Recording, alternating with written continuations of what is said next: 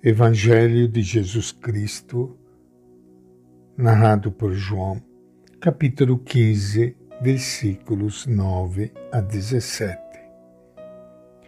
Naquele tempo, disse Jesus aos seus discípulos: Da forma que meu Pai me amou, eu também amei a vocês. Permaneça no meu amor.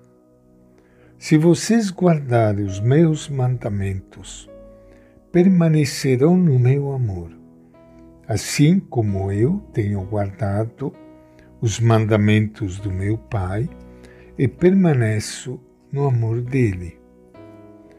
Eu estou falando essas coisas a vocês para que a minha alegria esteja em vocês e a alegria de vocês seja completa.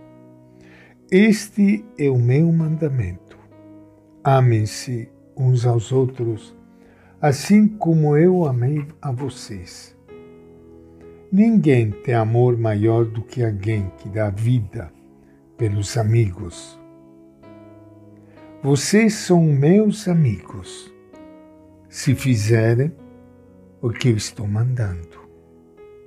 Eu já não digo que vocês são servos porque o servo não sabe o que o seu senhor faz. Eu chamei vocês de amigos, porque fiz vocês conhecerem tudo o que ouvi do meu Pai. Não foram vocês que me escolheram, fui eu que escolhi e orientei vocês, para que vão e dê fruto, e o fruto de vocês permaneça. Assim, qualquer coisa que vocês pedirem ao Pai em meu nome, Ele lhes dará. É isto que eu ordeno a vocês. Amem-se uns aos outros. Esta é a palavra do Evangelho de João. Minha saudação e meu abraço para todos vocês irmãos e irmãs queridas que estão participando do nosso encontro com o Evangelho de Jesus. O Evangelho que é o alimento para a nossa vida. Como é bom. E se vocês puderem também, um tempinho por dia, ler o Evangelho para a gente poder entrar na dinâmica de Jesus, neste mundo tão diversificado em que nós vivemos. E muitas vezes nós somos influenciados por tantas ideias, tantas opiniões. É bom, é importante para nós, seguidores de Jesus, que possamos levar a todo mundo a outra opinião como se fala muitas vezes nas visitas médicas, você tem uma consulta, ouve a opinião do médico, diz: Não, eu gostaria de ouvir outra opinião. Pois é, de tantas opiniões que nós ouvimos, a gente poder ouvir também a opinião de Jesus e verificar se esta aqui te convence mais do que as outras e com o Evangelho nós queremos ouvir a opinião dele. Mas nós não queremos simplesmente ouvir a opinião dele, mas nós queremos sentir a presença dele e segui-lo, porque o caminho dele é o caminho da vida em plenitude. Nosso modelo é aquilo que Jesus mesmo viveu no seu relacionamento com o Pai.